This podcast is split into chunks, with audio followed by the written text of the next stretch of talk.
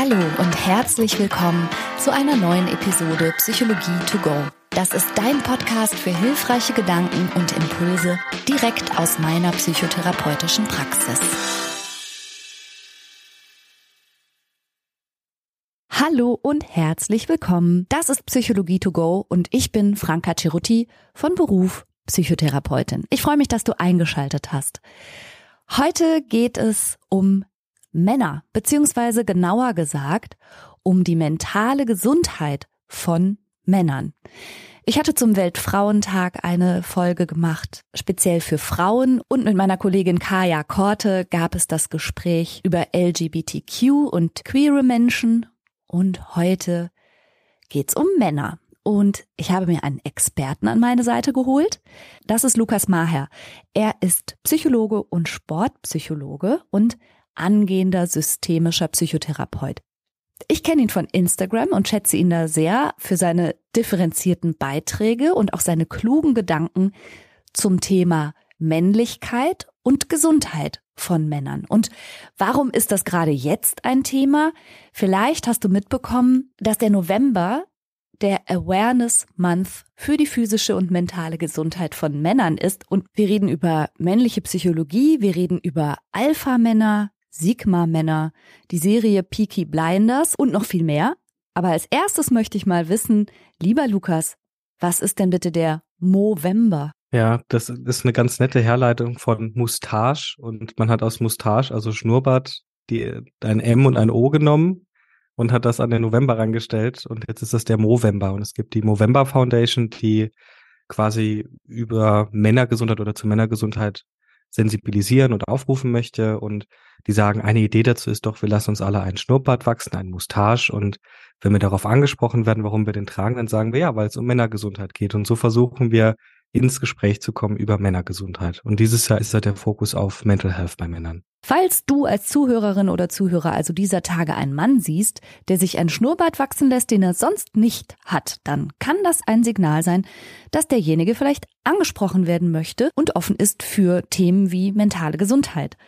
Der Lukas trägt übrigens ein Bart. Ja, also ich habe mir überlegt, ob ich mir nur den Schnurrbart noch stehen lasse. Jetzt habe ich ja eher so ein ne, Fünf-Tage-Bart oder sowas. Aber ich habe mich dann nicht getraut, abzurasieren. Und ich dachte mir dann, ich arbeite ja sonst auch viel zum Thema Männergesundheit, dann kann ich mir den einen Monat auch sparen. Aber es gibt schon ein paar, die das dann auch machen und ist, finde ich, eine gute Sache. So, und wer jetzt neugierig ist und Lukas Mahas Gesicht mal anschauen möchte, sein Instagram-Profil heißt Systemische Gesundheit. Alles zusammengeschrieben. Und in Lukas Profil steht, dass er über Mythen, Mental Health und Männlichkeit aufklärt. Aber wieso ist Männlichkeit eigentlich ein Thema für die Psychologie? Da kann man sehr weit ausholen. Ähm, ich glaube, Männlichkeit ist deshalb ein Thema, weil es einfach zu wenig stattfindet. Und ich würde da mal ein Beispiel machen. Ich habe ja meine eigene Masterarbeit zum Thema Essstörungen bei Männern geschrieben. Ähm, und mir ist das ganze Thema erst aufgefallen, als ich nicht im psychologischen Bereich gearbeitet habe, sondern als Fitnesstrainer. Als Fitnesstrainer sind mir die Männer aufgefallen, die womöglich ein Problem mit ihrem Körperbild und dem Essverhalten und dem Sport hatten. Und ich fand das so interessant, dass die aber klinisch nirgendwo aufgetaucht sind. Also man musste irgendwie bis in die 90er für eine Anorexie auch noch die Periode verlieren. Da sind Männer schon mal raus. Und das fand ich total interessant zu beforschen. Und mit der sportpsychologischen Ausbildung ist mir dann aufgefallen, dass viele Männer zu mir in Beratung kommen, aber nur solange das Label Sportpsychologie drüber steht. Die werden nicht zu mir gekommen in Psychotherapie. Ich konnte es einigen ja dann anbieten, in die ambulante äh, Praxis zu kommen in der Ausbildung. Das wollten die aber nicht. Also das war irgendwie interessant. Ich hatte in der sportpsychologischen Beratung nur Männer und in der Psychotherapie hatte ich jetzt vielleicht in der Ambulanz drei. Wow, das ist total spannend. Also da stecken ja gleich zwei Dinge drin, über die wir dringend reden müssen. Das heißt, es gibt psychische Erkrankungen, die klassischerweise Frauen zugesprochen werden, obwohl sie bei Männern existieren. Und es gibt ein Behandlungssetting, vor dem Männer sich offensichtlich eher scheuen oder zurückhaltender sind, das in Anspruch zu nehmen. Zumindest wenn es unter dem Label Psychotherapie daherkommt. Sie hätten dann lieber das, die Sportpsychologie oder das Coaching. Habe ich dich da richtig verstanden? Genau, also ich glaube eher die Leistungsoptimierung in dem, was die schon gut können, besser werden, schnell in die Handlung kommen. Also da ist auch viel der Fokus auf Handlungsorientierung und mit Psychotherapie verbinden, glaube ich, viele Männer ähm, da wird nur über Gefühle geredet oder da wird in der Biografie herumgestochert äh, und da geht's ja gar nicht so sehr darum, in die Handlung zu kommen. Vielleicht haben auch Männer die Erfahrung gemacht, dass sie in der Psychotherapie eher an solche blöden Gefühle gekommen sind wie Trauer oder noch schlimmer ist ja für Männer auch Ohnmacht. Dinge, die man nicht weghandeln kann sozusagen, sondern die man aushalten muss. Und ich glaube, das ist ein Setting, das auch abschreckend ist, vor allem wenn vielleicht auch Behandelte nicht immer so sensibilisiert sind dafür, weil für viele Männer ist das gar nicht so easy, über Gefühle zu sprechen. Also ähm, die merken das dann vielleicht im Körper, dass die irgendwie ganz viel Rumoren im Bauch haben, aber die können dann nicht immer sagen, dass es eigentlich Panik oder Angst ist. Das deckt sich total mit meinen Erfahrungen aus der Praxis, wobei ich sagen muss, jetzt über die letzten ja, 20 Jahre ist das besser geworden. Also es kommen viel mehr Männer auch in die Praxis. Aber du hast schon recht, oft mit einem, wie ich finde, auch mm, so beschränkten Vokabular. Also oft fehlen so die Worte für die unguten Gefühle, ist so mein Eindruck. Aber ich bin, bin wirklich begeistert über jeden Mann, der noch vor zehn Jahren gesagt hätte, ach, reden, was soll das bringen und Gefühle, das ist alles so Befindlichkeitsquatsch, der jetzt sagt, ähm, ich glaube, ich habe eine Angststörung oder vielleicht eine Essstörung und ich glaube, ich brauche Hilfe. Das finde ich, finde ich wirklich toll, dass ich da eine positive Entwicklung sehe. Aber ich würde gerne noch mal einen Schritt zurück, Lukas. Wenn wir jetzt so über Männer reden und die Männer, ich finde es ein bisschen schwierig, weil ich gleichzeitig denke, äh, ja, warte, also über wen genau sprechen wir denn? Ist das jetzt nicht vielleicht so, dass wir jetzt wieder so einem heteronormativen Denken hier Vorschub leisten, dass wir Klischees eher zementieren als aufbrechen? Da hast du auf jeden Fall was dran. Und ich glaube auch, dass ähm, es gibt ja so dieses Konzept von traditioneller Männlichkeit, wo es darum geht, dass Männer ja ähm, stoisch sind, keine Gefühle zeigen, außer vielleicht mal Wut oder ne, es geht mehr um Stärke, um Handlung. Und da wird man manchmal ein bisschen unterschlagen, dass in einem Mann verschiedene Männlichkeiten gleichzeitig existieren können. Also ich kenne das auch von mir selbst. Ich habe in unserer Ambulanz auch so eine Führungsposition und ich kann das schon auch traditionell männlich ag agieren und handeln. Ich kann aber fünf Minuten später im äh, therapeutischen Kontext wieder ganz anders sein. Oder wenn ich dann abends äh, mit einer anderen Person äh, bin, kann ich auch ganz anders sein. Also ich glaube, da hast du total recht, dass man ähm, vielleicht auch bei der Kritik an traditioneller Männlichkeit nicht in die Falle tappen darf, so eine Mario Barth Veranstaltung daraus zu machen, ähm, sondern im Blick haben muss, dass verschiedene Männlichkeiten äh, in verschiedenen Kontexten bei Männern da sind und es geht darum, aus meiner Sicht die auch zu stärken. Also in der Sportpsychologie war meine Erfahrung immer, dass so wir mit Leistungsoptimierung ja eigentlich schon auch mit traditioneller Männlichkeit angefangen haben, aber irgendwo oft dort rausgekommen sind, die Zärtlichkeit und die zarte Seite und auch die bedürftige Seite, die schon immer da war, zu stärken und vielleicht auch eine Akzeptanz ähm, für die äh, zu gewinnen. Und dann ist das, muss das andere nicht weg sein. Also die Angst, dass ich nicht mehr leistungsfähig bin, wenn ich meine Verletzlichkeit zeige, das ist irgendwie so ein Schwarz-Weiß-Denken, mhm. das dessen Auflösung, finde ich, immer sehr hilfreich war. Ja, es fühlt sich jetzt erstmal an wie ein Zwiespalt wahrscheinlich für viele Menschen, dass man beides gleichzeitig sein kann. Und Du sagst also, wenn ich dich richtig verstehe, so ein traditionelles Männlichkeitsbild engt eigentlich vor allen Dingen ein. Und es ist gar nicht nötig, das so fest zu definieren, sondern sich selber zu erlauben, ich kann verschiedenste Seiten in mir haben, die ich selber als, als männlich dann auch definieren kann oder erleben kann. Das muss nicht unbedingt mit dem übereinstimmen, was jetzt andere für männlich halten oder für sich selber definieren. Also es gibt einfach ein viel breiteres Spektrum vielleicht, als viele das so wahrnehmen oder sich erlauben? Mhm. Ja, erstens ist das Spektrum breiter und also ich, ich kann ja natürlich sagen, ich möchte nur diesen Teil der Männlichkeit leben, aber ich, ich würde sagen, dann, das, dann lebt man vielleicht ein bisschen riskanter, weil wenn ich nur eine Strategie habe oder nur ein Bündel aus Strategien habe, mit Problemen umzugehen, dann kann das irgendwann zu einem Problem werden. Ich, also ich denke immer, lieber mehr Handlungsoptionen als weniger. Und oft erlebt man das ja bei Männern anderer, älterer Generationen, dass gerade so im Alter von 50 plus, wenn der Körper, also die, die körperliche Leistungsfähigkeit abbaut, dann, dann, dass dann dieses Stärkeideal, was die sehr gut auch durch ganze Leben getragen hat, so plötzlich an ihre Grenzen kommt, wenn ich es nicht mehr alles alleine machen kann. Ich sehe das im Übrigen bei meinem eigenen Vater auch, dass der jetzt auch nicht mehr alle Umzüge so mitmachen kann. Und das wurmt den schon auch ganz schön. Und dann gibt's natürlich mhm. auch Extrembeispiele davon. Das ist interessant. Das heißt, wenn man sich fast schon so ein bisschen auf dieses äh, klischeehaft stereotype und extrem klassische Rollenmodell eingelassen hat und das als einzige gültige Schablone, sage ich jetzt mal, genutzt hat in seinem Leben, dann gerät man logischerweise irgendwann damit auch an Grenzen. Und dann kann es schwierig werden?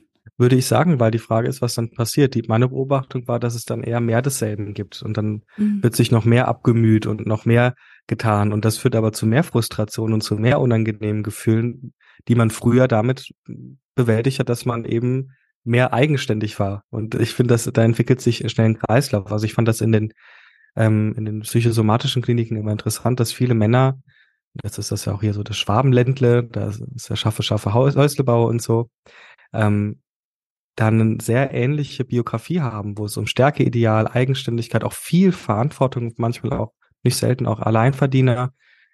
Dann macht der Körper nicht mehr mit, dann wird noch mehr gemacht, um das zu kompensieren, dann macht er noch weniger mit und dann ähm, kann das zu einem Problem werden. War zumindest so meine Erfahrung. Ja, absolut. Ich denke gerade daran, dass ich zuletzt häufiger mal, gerade auch in Social Media, über den Begriff Mental Load gestolpert bin. Ich habe da selber auch schon Sachen zugemacht und das wird häufig Frauen so zugesprochen als Zustand, in dem sie sich befinden von ständiger mentaler Belastung und dass sie das Erleben haben, an viele Dinge gleichzeitig denken zu müssen, Verantwortung schultern zu müssen, ähm, für die ganze Familie mitdenken und organisieren zu müssen. Und das ist so eine unsichtbare Last. Deshalb wird das Mental Load genannt. Aber du schilderst jetzt gerade so eine typische Männerbiografie aus dem Schwabenländle, wie du sie kennst, und du, du sagst, naja, die Männer schultern auch ganz viel, auch ganz viel. Verantwortung zum Beispiel oder das Gefühl auch vielleicht die Familie ernähren zu müssen oder was leisten zu müssen oder so. Wie steht's denn so um die mentale Verfassung von Männern deiner Wahrnehmung nach? Ich glaube, dass der Aspekt Mental Load bei Frauen wahrscheinlich noch mehr zutrifft, weil es auch um Care-Arbeit geht. Ähm, und bei Männern habe ich eher so das Gefühl, da geht es darum, dass die sich, dass sie das Gefühl haben, sie müssen mit ihren Themen alleine bleiben, weil sie entweder nicht die Werkzeuge haben, über diese Sachen, ne, über Gefühle zu sprechen, oder weil es was mit ihrer Männlichkeit oder auch mit ihrer Leistungsfähigkeit macht, wenn sie es täten. Ähm, die mentale Verfassung von Männern. Hm, gute Frage. Ähm, ich würde sagen, ah, jetzt will man, will man ja nicht zu pessimistisch sein, ne? ähm, ich glaube, dass sich, dass sich vor allem die Männer aus der Boomer-Generation schwer tun. So ist meine Wahrnehmung. Ähm, mit gerade so dem Prozess des Alterns und des, dem Prozess des körperlichen Abbaus, der ja nun mal zum Leben dazugehört. Ich habe sehr viele positive Erfahrungen mit jungen Männern gemacht. Ich mache in unserer Ambulanz auch die Erstgespräche, das heißt, ich sehe da sehr viele Jungs und Männer, ähm, wo ich dachte, das ist ja total interessant, dass da drei Jungs aus dem gleichen Freundeskreis ein Erstgespräch buchen, um darüber zu sprechen, dass sie mit Anfang 20 glauben, ein Problem im Thema Alkohol zu haben. Oh, mh, mh. Da bin ich echt irgendwie so ein bisschen aus dem, vom Stuhl gefallen, weil das, was man ja sonst erlebt, ist ja eher, dass Menschen oder in dem Fall auch Männer sagen, ich habe doch gar kein Problem. Und dann sind es die Angehörigen, meistens die Frauen, die sich dann Hilfe suchen. An der Stelle würde ich kurz gerne ein paar Zahlen einwerfen. Es gibt Unterschiede in der Häufigkeit bestimmter psychischer Erkrankungen. Es gibt psychische Erkrankungen, die kommen bei Frauen häufiger vor beziehungsweise werden häufiger diagnostiziert als bei Männern. Das sind zum Beispiel Essstörungen, Angststörungen oder depressive Störungen. Und bei Männern werden häufiger Suchterkrankungen und Persönlichkeitsstörungen diagnostiziert. Es gibt aber auch Geschlechtsunterschiede, was die Inanspruchnahme von Psychotherapie angeht. Immer noch wird Psychotherapie zu zwei Dritteln von Frauen und zu einem Drittel von Männern in Anspruch genommen. Und das deckt sich auch ziemlich genau mit der Erfahrung aus meiner Praxis. Und apropos Praxis, in den Praxen ist die Wahrscheinlichkeit hoch, dass man dort einer weiblichen Therapeutin begegnet. Da habe ich Zahlen aus dem Bundesarztregister von 2022 und denen entnehme ich, dass psychologische Psychotherapeuten zu 80 Prozent weiblich sind. Und jetzt könnte man natürlich meinen, vielleicht sind Frauen insgesamt belasteter und gehen deshalb häufiger in die Therapie. Allerdings scheint es so zu sein, dass auch unter Umständen, in denen die Symptombelastung von Männern und Frauen im Grunde gleich ist, dennoch Männer seltener Hilfe in Anspruch nehmen.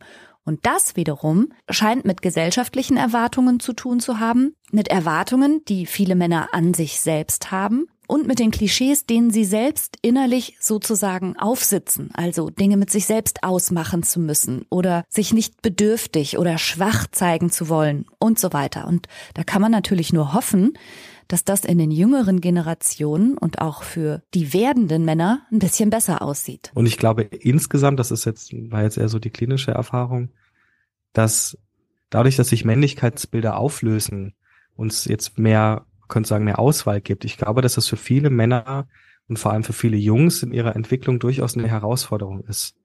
Ähm, die werden ja auch konfrontiert. Die, ne, in der Schule werden viele Jungs auch sehr früh schon mit ihren sexistischen Aussagen konfrontiert. Das war zumindest als ich in der Schule war, das ist gar nicht so lange her, nicht der Fall. Nicht in dem mhm. Ausmaß. Und ich finde, das ist herausfordernd und da frage ich mich, gibt es da irgendwie auch Menschen, die die Jungs da so ein bisschen unter die Arme nehmen können, weil es geht ja um Orientierung und auch mhm. um Orientierungslosigkeit, die ich manchmal erlebe, was dann zur Folge hat, dass es dann so, naja, so andere Auswüchse gibt wie Andrew Tate und so.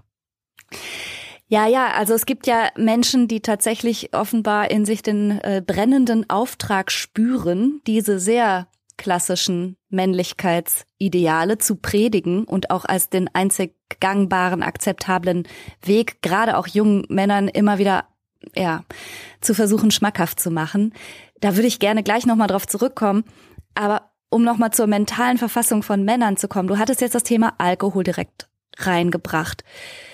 Du hattest auch gesagt, dass du bei jüngeren Männern mehr Wachsamkeit dem Thema gegenüber wahrnimmst. Vielleicht auch eine, ein ganz anderes Bewusstsein für die Problematik hinter Alkohol. Ist Alkohol ein typisch männliches Thema? Ich würde sagen, es ist ein typisch männliches Thema, aber nicht so typisch, wie man das manchmal denkt. Es gibt in bestimmten mhm. Altersgruppen auch viele Frauen, die betroffen sind. Da ist es mhm. dann wieder andersrum. Da sind dann die Frauen, die Unsichtbaren, die gar nicht auffallen, wo man dann denkt, was? Die kann doch nicht äh, abhängig sein. Ja. Aber ähm, sozusagen eine extreme Verhaltensweisen oder auch das Zuführen von Substanzen von außen, um etwas zu regulieren, was unangenehm ist im Inneren, das ist was, was Männer eher machen. Ähm, Männer haben ja früh gelernt, mit ihrem Verhalten sehr nach außen zu gehen. Die dürfen wild sein, die dürfen laut sein. Manche durften sich auch prügeln, weil man muss ja auch beweisen, dass man auch stark ist. Die kennen, dürfen auch keinen Schmerz kennen. Das heißt, der Blick ist viel. Männer sind Macher. Hm. Viel nach außen gerichtet und dafür ein bisschen wenig nach innen. Und wenn ich das Innere gar nicht kenne und das sich aber trotzdem meldet, dann muss ich das irgendwie stillen. Dann muss ich entweder ganz viel Sport machen oder muss ganz viel arbeiten. Es gibt ja auch das Klischee von Frauen trauern und Männern arbeiten. Stimmt nicht ganz, aber ist natürlich auch in so einem was dran und Alkohol kann da auch ein Thema sein. Auf jeden Fall. Und ich finde aus der persönlichen Erfahrung, wenn ich so zurückblicke, das schon sehr interessant, wie viel so im Studium und auch in der Jugend auch getrunken wurde unter jungen Männern. Mhm. Umtrunk hieß es dann. Und rückblickend ja. dachte, denke ich mir so, wow, warum? ja, aber du hast schon recht. Also Alkohol ist allgemein gesprochen die dritthäufigste psychische Erkrankung mit der wir es in Deutschland zu tun haben. Aber das ist spannend, dass wir häufiger mit einem alkoholkranken Menschen dann eher mit einem Mann rechnen. Und bei einer essgestörten Person denken wir automatisch an eine Frau und haben aber in alle Richtungen offensichtlich selber so ein Gender Bias also übersehen häufig, dass alles bei allen Geschlechtern vorkommen kann und manchmal das eine beim anderen Geschlecht irgendwie unsichtbar bleibt, unterdiagnostiziert, wenig wahrgenommen. Wir haben gerade das Thema ADHS zum Beispiel. Die ganze Welt ist überrascht. Ach, jetzt haben alle Frauen ADHS. Ja, weil es vorher gar nicht auf dem Radar war, weil es nicht im Bewusstsein war. Und ich glaube, da haben wir noch ganz viel aufzuarbeiten, aber ehrlich gesagt so in, in alle Richtungen, oder?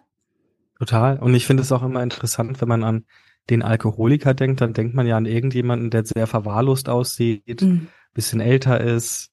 man denkt aber nicht vielleicht an eine Frau, die in einer Führungsposition ist und irgendwie mit diesem Druck klarkommen muss und auch auf Firmenfeiern viel trinkt. Und bei Essstörungen denken wir meistens an junge, weiße, dünne Mädchen und Frauen. Und wir denken aber nicht an äh, Männer, die vielleicht 120 Kilo mit 10 Kilo, äh, 10 Prozent Körperfettanteil unterwegs sind, an Bodybuilder. Wir denken ja. auch selten an schwarze Personen. Also das ist schon interessant. Essstörungen sind irgendwie weiß-weiblich gelesen, oft habe ich das Gefühl. Ja, absolut. Und ich finde, da müssen wir PsychotherapeutInnen uns auch wirklich immer wieder an die Nase fassen und und genauer hinschauen und genauer eruieren und auch mit den Stempeln vorsichtiger sein, die wir vielleicht auch gelernt haben, Leuten zu geben. Was auch ein Problem ist, ist ja, dass Depression bei Männern häufig nicht als solche erkannt wird. Kannst du dazu was sagen? Mhm. Also insgesamt scheint es ja so zu sein, dass Männer seltener von Depressionen betroffen sind. Das würde insofern Sinn machen, wenn man sagt, okay, Männer gehen mit ihren Problemen eher nach außen, das heißt, sie trinken eher, dann würde man, müsste man aber vielleicht auch sagen, okay, vielleicht steckt hinter der einen oder anderen äh, Alkoholabhängigkeit eine Depression. Ähm, aber die Symptome zeigen sich auch ein bisschen anders, äh, weil Männer häufiger eher so einerseits mit körperlichen Symptomen reagieren. Es kann nämlich sein, dass sie das gar nicht so wahrnehmen. Und dann aber auch vor allem mit Gereiztheit, also mit Reizbarkeit oder Gereiztheit, mit Wut, mit Aggression. Und ich finde das immer ganz interessant, wenn äh, ein Mann so sehr gestresst, sehr getrieben wirkt, viel gereizter als sonst. Also es geht ja nicht darum, dass jetzt Leute, die schon immer so ein HB-Männchen waren, jetzt ein bisschen mehr Stress machen, sondern Menschen, von denen man das nicht kennt, ständig so aus der Haut fahren und in Konflikte geraten mit ihren Mitmenschen, dass sich dahinter eigentlich auch eine Depression verbergen kann. Mhm. Ja, also das gehört ja im Grunde zu den bisschen tragischen Mythen über Depression, dass Depression immer mit Traurigkeit und immer mit Weinen einhergeht. Und ich glaube, deshalb wird das so häufig auch übersehen, dass auch eine wesensveränderte Gereiztheit, wenn jemand wirklich schnell explodiert, dahinter auch ein Schmerz stehen kann. Ich, ich denke mir immer, wer schreit, hat Schmerzen. Das soll nicht aggressives, abwertendes Verhalten rechtfertigen. Auf gar keinen Fall. Aber ich finde es wichtig, das im Hinterkopf zu behalten. Dass gerade auch vor dem Hintergrund ihrer Erziehung, und du hattest ja die Männer, die Boomer schon angesprochen, die manchmal in ihrer Not und in ihrem Gefühl, mit dem sie nicht gut umgehen können, wirklich dysfunktional werden und schreien und das als Aggression äußern, vielleicht auch, weil das einfach die meiste Zeit ihres Lebens das Legitimere war für einen Mann. Mhm. Und ich, man muss sich das ja auch mal vorstellen. Wir, ähm, Mädchen und Frauen haben ja in der Sozialisation auch viele, viele Nachteile äh, erfahren durch die Gesellschaft. Das, das möchte ich auch gar nicht abstreiten. Aber zu lernen, dass über Gefühle sprechen, was Gutes ist und dass Gefühle aushalten können, was Gutes ist, da sind viele Frauen Männern, glaube ich, ein bisschen überlegen. Wenn ich das nicht habe und ich nur gelernt habe, ich muss mich auf mich selbst verlassen können. Und jetzt merke ich aber, dass mir das so schwer fällt, mich morgens zu duschen, mhm. mich auf der Arbeit zu konzentrieren, meinen Hobbys nachzugehen, die mir eigentlich mal Spaß gemacht haben. Dann finde ich es total nachvollziehbar, dass es dazu gereizte, also das, da, da, also ich, ich erlebe da so Verzweiflung. Es nimmt ja dann auch so dieses Hochrisikoverhalten vor. Viele Männer fahren dann so ganz schnell Auto oder mhm. oder trinken extrem viel oder äh, nehmen irgendwelche Drogen oder sonst irgendwas und oder gehen riskante sexuelle Beziehungen an. Alles Mögliche kann da ja vorkommen. Das ist aus meiner Sicht, wie du sagst, äh, ein Akt der Verzweiflung. Was nicht rechtfertigen soll, dass es gut ist, dass die jetzt anfangen, ihr Umfeld auseinanderzunehmen. Aber dahinter verbirgt nee, genau. sich meistens eine Not. Ja, absolut. Und wir dürfen natürlich auch nicht außer Acht lassen, dass wenn wir über die schlimmste Folge von Depression sprechen, nämlich über Suizid, dann gelingt der, sage ich das jetzt mal so bewusst tragisch, wie es ist, zu 75 Prozent Männern. Also das heißt, Depressionen hast du gesagt, Männer werden nicht so häufig diagnostiziert, sind vielleicht auch nicht so häufig betroffen, aber wenn sie betroffen sind, nimmt es für Männer häufig den schlimmstmöglichen Ausgang. Mhm. Ein Risikofaktor für Suizid ist erstmal auch das männliche Geschlecht. Ja. Ähm, und ähm, Männer in einem bestimmten Alter. Also gerade so, wenn ich jetzt an die über 50-jährigen Männer, die dann auch diese körperlichen Symptome, Symptome haben, ähm, denke, das ist auch ein Risikofaktor. Also das ist gar nicht so, ja, die Zahlen zu, zu Suiziden an sich, die gehen ja ich glaube, die aus, mit Ausnahme von Corona sind die ja eher rückläufig, aber es ist ja trotzdem jeder Suizid einer zu viel. Und ja, die meisten, absolut. ich weiß gar nicht, ob du diese Studie kennst, ich weiß auch nicht, ob die nicht auch irgendwo einkassiert wurde, aber da wurden ja Leute befragt, die in, ich glaube in Los Angeles oder irgendwo in den USA von der Brücke gesprungen sind, die überlebt haben. Mhm. Und die wurden gefragt, ob sie es bereut haben zu springen und irgendwie ein Großteil davon, über 80 Prozent hat gesagt, ich habe es bereut. Also das, ich kenne diese Studie gar nicht, aber ich habe ja selber äh, lange in der Akutpsychiatrie gearbeitet und ich war Betreuerin für chronisch psychisch Erkrankte und Suizidalität gehört natürlich in dem Kontext total dazu. Und das entspricht total meiner Erfahrung, das vielleicht auch nochmal als Appell an diejenigen, die möglicherweise gerade in, in äh, sehr dunklen Tälern unterwegs sind und denken, das könnte vielleicht ein schöner Ausweg sein oder hätte was mit Ruhe zu tun. Diejenigen, die es versucht haben und zum Glück überlebt haben, sehen das nicht so. Also die sind in aller Regel sehr froh, überlebt zu haben. Und ich möchte an der Stelle, sollte das so sein, dass du als Zuhörerin oder Zuhörer dich jetzt ganz unangenehm berührt von diesem Thema fühlst, dich auch nicht sicher fühlst mit dir selber, ich mache auf jeden Fall unter diese Folge auch Kontaktadressen, wo du dich sofort hinwenden kannst und auch solltest. Unbedingt, ja. Ich fasse es bis hierhin nochmal zusammen. Männer und Frauen haben offensichtlich bestimmte psychische Erkrankungen in einer unterschiedlichen Häufigkeit. Und selbst wenn sie die gleiche psychische Erkrankung haben, wie zum Beispiel eine Depression, dann zeigt sie sich bei Männern anders als bei Frauen. Manchmal ist sie maskiert, zum Beispiel durch eine Alkoholerkrankung, die sich darüber legt. Zu diesem Zusammenhang kannst du in meinem Buch Psychologie to go noch viel mehr erfahren. Oder die Depression zeigt sich durch aggressives, impulsives Verhalten. Und der Umgang mit den eigenen Gefühlslagen ist eher durch Ausagieren und manchmal Ablenken geprägt und nicht so sehr durch eine ehrliche Sicht nach innen. Das sind natürlich alles jetzt so statistische Beobachtungen. Das gilt natürlich nicht für jeden Mann, sondern wir berichten hier über Schwerpunkte. Und dann suchen sich Männer im Vergleich zu Frauen seltener Hilfe und wenn sie das tun, treffen sie aber auf ein sehr weiblich geprägtes Helfer- und Helferinnen-System, wo sie sich vielleicht nicht so ganz verstanden und abgeholt fühlen. Aber von wem fühlen sich denn Männer verstanden und abgeholt? Und was sind denn so Rollenmodelle dieser Zeit? Und können wir mal über Peaky Blinders sprechen? Also ich fand natürlich, dass kein Mensch auf dieser Welt so schön raucht wie äh, Cillian Murphy, also Tommy Shelby. Mhm. Ähm, ich fand das eine interessante Darstellung von Männlichkeit. Oft reden wir ja über den Alpha-Mann und da wissen wir eigentlich, das mhm. ist, also da kann man dann, wenn man ein bisschen, ja, viele würden sagen, der Alpha-Mann ist eher ein Prolet und den kann man identifizieren. Donald Trump, das ist ein, das ist ein mhm. Alpha-Mann und ein Prolet und den kann man auch quasi direkt so als solchen erkennen. Und dann gab's ja auch mal so dieses Konzept vom Sigma-Mann, also der über dem Alpha-Mann, über dem Beta-Mann, über den ganzen anderen, was auch immer das sein soll, steht. Über dem ganzen griechischen Alphabet kommt also der Sigma-Mann. Was ist das? Genau, das ist sozusagen, ja, vielleicht auch der Gottkönig der Männlichkeit, aber der, der soll, steht ja im Verdacht, dass der ähm, zwar auf Stärke und Stoizismus setzt, aber dass der sein Ding macht, dass der Frauen nicht braucht und dass der einfach so sein Ding macht und aber auch niemandem zu nahe kommt und irgendwie sich so fürs Gute einsetzt. Also ich denke da oft an so ein paar so ein paar Bodybuilder, die im Gym immer ihre Mütze und ihre Cappy so ins Gesicht gezogen haben und so ganz ruhig ihr Training gemacht haben, ohne rumzuschreien, aber schon mhm. so so sehr düster aussahen, so ein bisschen vielleicht auch wie aus einem Anime oder einem Manga. Also an sowas denke ich. Und Thomas Shelby ist da auch so ein Charakter, der ja so sein Ding durchzieht, der jetzt zwar schon auch gewalttätig ist, aber ja nicht so wie jetzt ein Alpha-Mann, sondern der nutzt das dann, wenn es irgendwie sein muss.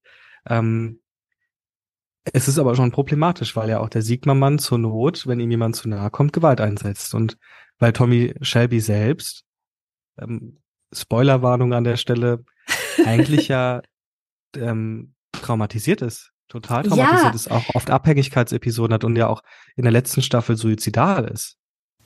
Aber nur nochmal, dass ich das verstehe, der Unterschied zwischen dem sogenannten Alpha-Mann und dem sogenannten Sigma-Mann soll sein, dass der eine sich vielleicht eher damit hervortut, auch explizit ähm, Frauen auf eine gewisse Art zu behandeln und sich selber auch eher so in den Mittelpunkt stellt und vielleicht auch äh, besonders narzisstisch laut hervortut.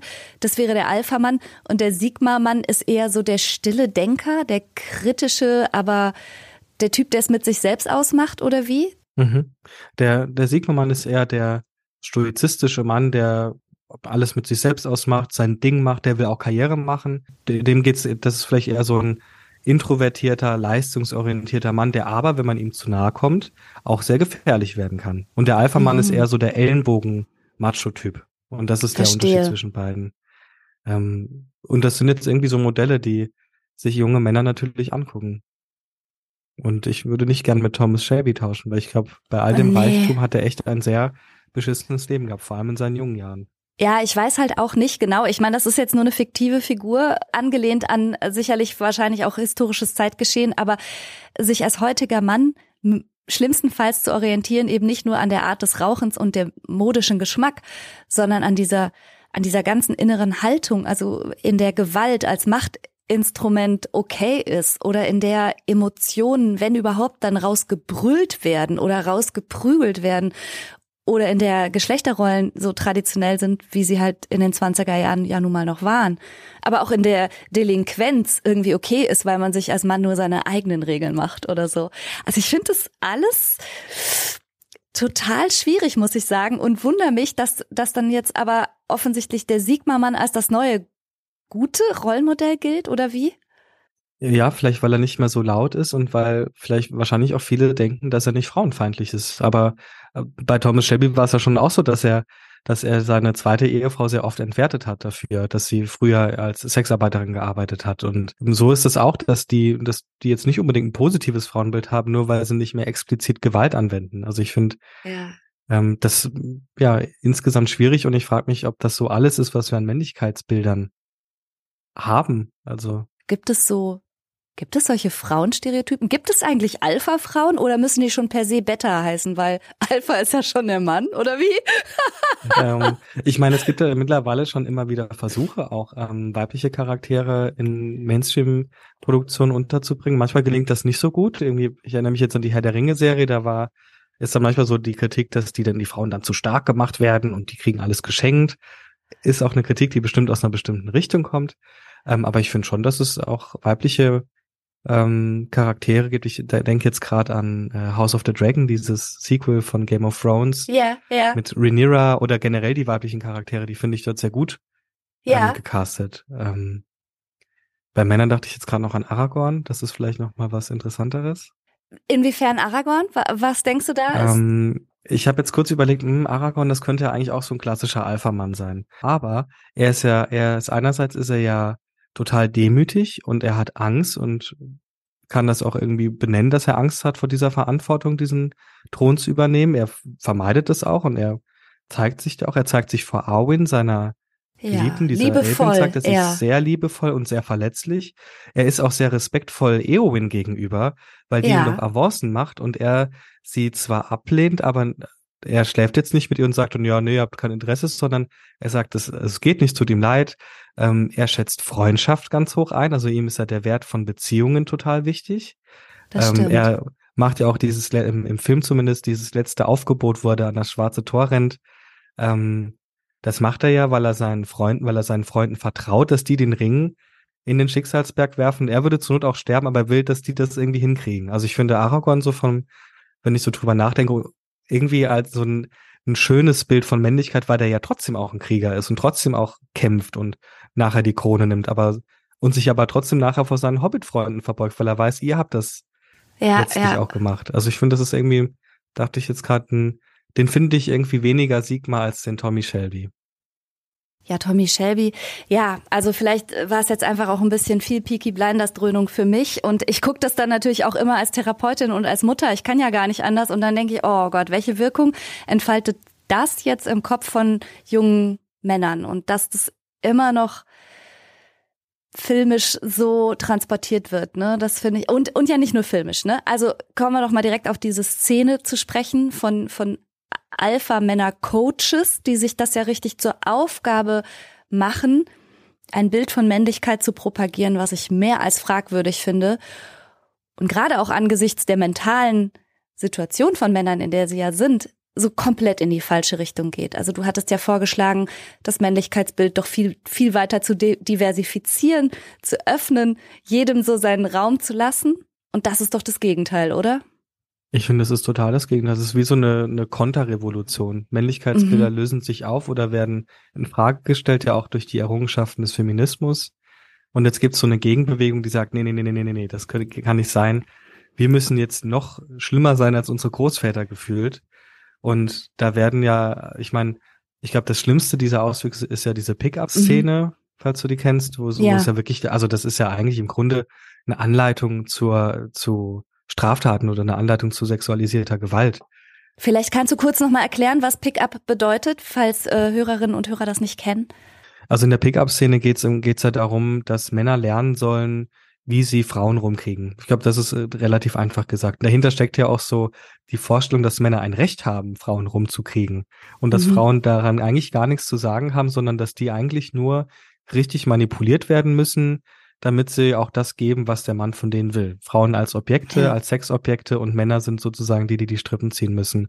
Und da werden teilweise Strategien vorgeschlagen, wie der Frau dann das Getränk aus der Hand zu schlagen oder die zu schubsen oder die ähm, mit, mit, äh, mit Schweigen zu strafen. Also da geht's ganz viel um die Auch Frage, zu demütigen. Ich, ja. zu demütigen, genau, wie kann ich Gewalt auf die Frau ausüben und was dann dazu führen soll, dass die mich dann mag. Und da, da steckt ja auch irgendwie, dass, dass Frauen irgendwie labil sind und darauf stehen. Dass Nein nicht Nein ist, genau. Dass eine Frau, die Nein sagt, die meint gar nicht Nein. Die will nur länger bearbeitet werden. Bleib dran, Junge und so. Also es sind so richtig, richtig schreckliche und wie du schon sagst, im Grunde letztlich zu Straftaten animierende Videos, die man da teilweise sieht in dieser Szene. Und jetzt überleg mal, die Männer, die sich sowas aussuchen, das sind ja eigentlich nicht unbedingt Männer, die Bock auf Straftaten haben. Meistens sind das wahrscheinlich Männer, die eher schüchtern waren oder die eher vielleicht auch ein bisschen eigensinnig waren und die sich aber doch eigentlich, eigentlich, eigentlich eine Partnerin wünschen. Vielleicht mhm. auch, oder einen Partner und sie wissen es nicht, wer weiß, aber die sich ja, die ja irgendwo einen Bindungswunsch haben. Und alles, was die jetzt aber lernen, sind ja Strategien, wie sie genau diesen Bindungswunsch niemals erreichen werden. Also ja. das kann mir auch niemand erzählen, dass das dann funktioniert. Das wird nicht funktionieren. Die werden dann eher Probleme bekommen als dass es ja, funktioniert. Ich, ich schwank immer, wenn ich solche Videos in meine Timeline gespült bekomme, so zwischen Mitleid und Verachtung, muss ich ja, ehrlich total. sagen. Ja, total. So, total. weil ich sehe das Bedürfnis, und das sind ja häufig auch sehr junge Männer, ich sehe so sehr das Bedürfnis auch nach harmonischen Partnerschaften vor allen Dingen, nach, ähm, nach schönen Beziehungen, auch nach nach Hause kommen und man freut sich aufeinander. Aber was sie denken, wie sie das erreichen, ist, indem sie ihre Partnerin unterdrücken und sie soll nichts wollen und sie soll nicht rumstressen. Und wie wollen sie das erreichen? Ja, indem sie einfach irgendwie sich in einer komischen Männlichkeit aufpumpen und ihren Partnerinnen eine Rolle zuweisen und denken, wenn wir uns beide nur straff an dieses Drehbuch halten, wird's hier harmonisch zugehen. Das ist so absurd. Und es wird dann halt auch mit, mit Druck und Dominanz und teilweise natürlich auch Gewaltandrohung und so versucht umzusetzen, aber der Wunsch dahinter, der, also es macht mich richtig traurig, dass sie denken, das, das wäre der Weg zu einer guten Partnerschaft. Und das spielt natürlich auch eine Rolle, dass vielleicht es für einige Männer oder Jungs, kann man ja fast schon sagen, einfacher ist, ihr Gegenüber zu unterdrücken, weil sie das als normal leer ansehen, als die Ohnmacht, dass bei einer Entscheidung, die auch eine andere Person trifft, die dann nicht viel tun können, das aushalten zu können. Also ich finde es interessant, dass es Leuten, die in dieser Szene, in der Alpha-Szene oder Pickup-Szene unterwegs sind, es näher, näher liegt, Menschen zu unterdrücken, als die eigene Ohnmacht auszuhalten. Ja. Und ich finde, das ist eigentlich was sehr Tragisches. Ähm, ja. Weil da wenig Repertoire da ist. Ja, total, aber aber es ist auch da, also wo wir gerade schon über uns über unsere äh, Hollywood Serien und Filme Vorlieben ausgetauscht haben solange das so transportiert wird, dass es irgendwas Romantisches ist, ein Nein von einer Frau nicht zu respektieren, sondern dran zu bleiben oder die zu belagern oder sie rumzukriegen, solange das als romantische Komödie verkauft wird, haben wir halt auch ein Problem, ne? Und solange viele Männer nicht vermittelt bekommen, dass sie auf, auf Angst oder Unbehagen eben besser nicht mit Kontrolle und Kontrollbedürfnis reagieren, sondern vielleicht mit Vertrauen. Mhm oder einfach dieses Gefühl auszusprechen, zu benennen, aber daraus nicht abzuleiten, dass die Partnerin sich deshalb bitte anders verhalten soll, um ihre Gefühle zu regulieren. Weißt du, wie ich meine? Das ist auch so ein, so ein, so ein unreifer Wunsch. Die Welt soll sich bitte so verhalten, dass ich möglichst keine unguten Gefühle habe. Deshalb mache ich der Welt Ansagen. Genau. Und da sind wir ja aber alle dabei, ne? Also ob jetzt als Modell oder Vorbild oder Eltern, Großeltern, also da muss immer noch viel passieren, finde ich. Mhm. Ja. Mal angenommen, also das eine ist ja so, die, müssen lernen zu akzeptieren, was Grenzen sind. Also ich finde, Männer brauchen natürlich auch irgendwie eine feministische Bildung oder, oder eine Erziehung, ich weiß nicht, wie man das dann mhm. nennt, aber ähm, ich glaube auch, dass Männer auch irgendwie das Gefühl vermittelt bekommen, dass die trotzdem noch in Ordnung und männlich sind, wenn die abgelehnt werden. Das, ich habe das Gefühl, das geht dann schnell an so, so ein Gefühl von Defekthaftigkeit, das mhm. dann ja wiederum nicht ausgehalten werden kann weil es dann nicht gelernt wurde. Und dann muss es über die Verhaltensebene kompensiert werden. Und dann geht es entweder über Arbeit, Sport oder auch über Suchtmittel oder, weil wir auch eine patriarchale Gesellschaft sind, über so eine Machtverhaltensebene, dass man dann andere unterdrückt. Mhm. Und ich habe mich gefragt, ob das überhaupt so nötig wäre, wenn es da mehr Repertoire gäbe und wenn auch das eine Anerkennung findet, weil ich oft erlebe, dass so das Thema Scheitern und Verlust so was ganz, ganz Sensibles für Männer ist. Das ist gar, auch von mir selbst, ich finde das auch nicht, finde es auch immer was sehr Schwieriges, die Ohnmachtsgefühle, die damit einhergehen, auszuhalten. Und Ohnmacht bedeutet für mich eigentlich immer, ich brauche jemand anderen. Also ich brauche jemand, mit dem ich reden kann oder bei dem ich mich ausheulen kann oder wo ich das erzählen kann, weil Ohnmacht ist für mich eigentlich immer so die Endstation meiner eigenen, so meines eigenen Werkzeugkoffers. Da muss ich das Gleis wechseln. So mhm, mhm, visualisiere ich das für mich immer. Aber Ohnmacht ist wahrscheinlich genau das, wo andere Männer dann eben nicht reagieren, indem sie sich Hilfe suchen oder vertrauensvoll an jemand wenden, sondern indem sie, um das nicht zu fühlen, nämlich Ohnmacht, irgendwas tun, wodurch sie sich mächtig fühlen. Und mhm. das kann ganz schön destruktiv sein. Ja, total. Lieber, lieber schnell, viel zu schnell und sehr riskant Auto fahren, als das jetzt auszuhalten. Und das ist, mhm. ich finde, das ist auch was. Wir sind, ich bin da ja als angehender Psychotherapeut, Mann, sehr privilegiert, überhaupt diese ganze Ausbildung, das Studium, Selbsterfahrung gemacht zu haben, um überhaupt ein Instrument dafür zu entwickeln und das benennen zu können, was da gerade in mir passiert. Und ich mhm. stelle mir das so vor, wenn ich das nicht benennen kann, nicht benennen könnte, dass das schon sehr unheimlich ist, selbst wenn das eigentlich ja nur in Anführungszeichen ein Gefühl ist. Es ist ja kein, keine Magie, die da passiert. Aber ich kann mir vorstellen, dass sich manchmal so anfühlt. Ja, stimmt schon. Was würdest du denn als als äh, Kollege, als angehender Psychotherapeut Männern sozusagen wünschen, so im Männlichkeitsmonat? Was können wir tun für die mentale Gesundheit von Männern? Hm, ich glaube, ähm, wahrscheinlich muss man das auch ein bisschen pragmatisch sehen. Ähm, erstmal, Männer haben möglicherweise andere Bedarfe in Therapie und Beratung, als das Frauen oder weiblich gelesene Personen haben. Ne? Da geht es um sowas wie ähm, mehr direktive Sprache. Es gibt auch so eine Meta-Analyse dazu, wo es so Empfehlungen gab, mehr direktive Sprache, andere Metaphern nutzen, an die Sprache ankoppeln, aber auch sehr schnell handlungsorientiert arbeiten. Also es machen ja viele Therapieverfahren auch, aber das noch ein bisschen schneller, zielgerichtet arbeiten, viel mehr ressourcenorientiert arbeiten.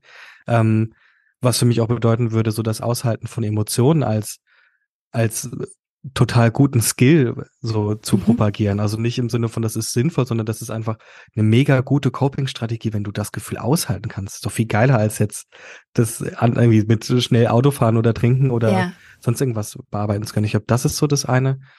Ähm, und dann würde ich aber auch sagen, dass es auch in der traditionellen Männlichkeit durchaus Ressourcen gibt, weil es ist ja erstmal gar nicht so verkehrt, durchsetzungsfähig zu sein, eigenständig zu sein. Wenn ich jetzt an Klientinnen mit Depressionsdiagnose denke, da ist ja gerade so die Rückkehr in die Eigenständigkeit, mhm. in die Tagesstruktur ja oft auch, wenn es so ganz auf ganz niedriger Ebene losgeht, also dass die nochmal anfangen können, ihren Tag selbst zu organisieren.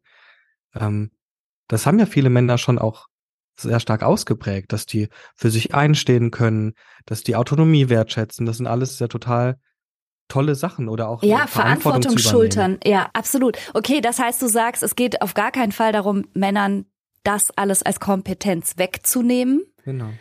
sondern das Handlungsfeld zu erweitern und die Idee, wer und wie du sein kannst, zu vergrößern, ohne das, was du als Kompetenz an dir erlebst, wegzustreichen oder klein zu machen oder so. Genau, zu, zu erweitern. Es ist, mhm. ich finde, es ist doch total cool, wenn ich durchsetzungsfähig, aber trotzdem kompromissbereit bin, dann habe ich den Job vielleicht auch ein bisschen länger, den ich dann unbedingt haben will. Mhm. Ähm, oder wenn ich meine Wut ausdrücken kann, das können ja viele Leute auch gar nicht so. Frauen sind da ja anders sozialisiert, die dürfen das ja eher nicht so. Aber trotzdem weinen kann. Das kann doch so befreiend sein, mal zu weinen. Und ich muss nicht diese blöde Anspannung die ganze Zeit mit mir rumtragen und muss so viele blöde Dinge machen, um die irgendwie zu reduzieren, statt zu weinen. Ja, ähm, ja Verantwortung schultern sehr wichtig, aber gleichzeitig auch total entlastend, die abgeben zu können und zu wissen, da sind noch andere Menschen, die sich um mich sorgen. Also ich finde es so, ja, so, so das eine Abkehr von einem Schwarz-Weiß-Denken. Man kann ja, total. Alpha, Beta, Gamma bis was ist der letzte Buchstabe? Ist das Sigma? Nee, weiß ich nicht. Nee. Z irgendwas, aber du weißt, was gemeint ist. ja. Das kann man ja alles gleichzeitig Also entweder bräuchten wir ganz, ganz, ganz viele Schubladen, so dass jeder seine eigene hat, oder wir brauchen eigentlich ke keine Schubladen, sondern mhm. finde dich doch da, wo es dir wirklich gut geht. Und wenn du in einem Männlichkeitsideal geprägt und groß geworden bist und fühlst dich einfach die ganze Zeit nur schlecht, dann stimmt vielleicht nicht mit dir was nicht, sondern mit deinem Umfeld, das dir ein komisches Gefühl dabei gibt, der Mann zu sein, der du eigentlich sein möchtest, oder? Das, kann, das kann ich total unterschreiben. Ich dachte jetzt gerade an, wenn du an einem Abend mal nicht trinken willst und deine Freunde fangen an Stress zu machen und es fühlt sich aber gut an, nichts zu trinken, dann bist nicht du das Problem. So. Sehr gut. Amen. Amen. Schön. Lukas, du äh, hast dich ja jetzt auf, auf Männlichkeit ein Stück weit spezialisiert. Bekommst du diesbezüglich spezielle Anfragen oder gibt es ein Thema, das immer wiederkehrt? Manchmal ist die Kritik daran, dass Psychologen die Männer nicht verstehen würden, eine Sache, die immer wiederkehrt. Mhm. Mhm. Ähm, Anfragen, vor allem immer noch auch in diesem schwabpsychologischen Kontext, bekomme ich dann schon eher von Männern, wo ich dann denke, ja, ihr kommt zwar mit Leistungsoptimierung, die ihr wollt, aber ihr kennt ja auch meinen Account. Und wo ich glaube, die haben, das sind Männer, die haben auch schon das Gefühl, dass es gut sein könnte, sich dieser anderen, anderen Männlichkeitsbildern mal anzunehmen oder sich das mal anzugucken. Es ist ja schwer, männliche Rollenbilder zu finden, weil es ja so viele gibt und dann werden die extrem lauten ja so auch viel ausgestrahlt und wir haben schon auch ein Problem, dass wir immer so männliche Anti-Helden so toll finden, auch wenn die echt echt schwierig sind. Ich finde auch diese Faszination für True Crime, die sagt ja. ja. auch schon was aus, weil es geht immer um die, also aus meiner Sicht viel zu viel um die Täter. Und ich mhm. glaube, in diesem Pool von, es muss ja immer möglichst polarisierend sein, gibt's aber auch Zwischentöne, weil ich finde, ich finde wirklich, Aragorn ist für mich ein Zwischenton, der zwar ein dominanter Mann sein kann, aber der viele Eigenschaften auch hat und wertschätzt, von denen ich glaube, dass sie für Gesundheit stehen, nämlich, dass er seinen Bindungswunsch offen auslebt, dass er respektvoll Frauen gegenüber ist und dass er seine Beziehungen pflegt und dass er ehrlich mit sich ist, was seine Ängste und Ohnmachtsgefühle angeht und dass er sich denen ja trotzdem stellt. Und da würde ich einfach dazu einladen, ein bisschen die Augen offen zu halten. So. Wow. Sei mehr Aragorn und weniger Tommy Shelby. genau. Sehr schön. Es hat mir ganz viel Spaß gemacht mit dir. Und unseren Zuhörerinnen und Zuhörern bestimmt auch. Wie immer werde ich die passenden Links zu dieser Episode in die Shownotes unter dieser Podcast-Folge verlinken und freue mich, wenn wir auf Instagram vielleicht miteinander noch ein bisschen ins Gespräch kommen zum Thema Männlichkeit und Psyche. Und wir hatten in dieser Episode auch über Depression und auch über Suizidalität gesprochen. Sollte das aktuell ein Thema für dich oder jemand in deiner Umgebung sein, um den du dir Sorgen machst, dann schau auch mal in die Show Notes. Da verlinke ich entsprechende Hilfsangebote. Ich sag vielen, vielen Dank fürs Zuhören, danke für dein Interesse und wenn du magst, dann schalt doch nächste Woche wieder ein. Tschüss!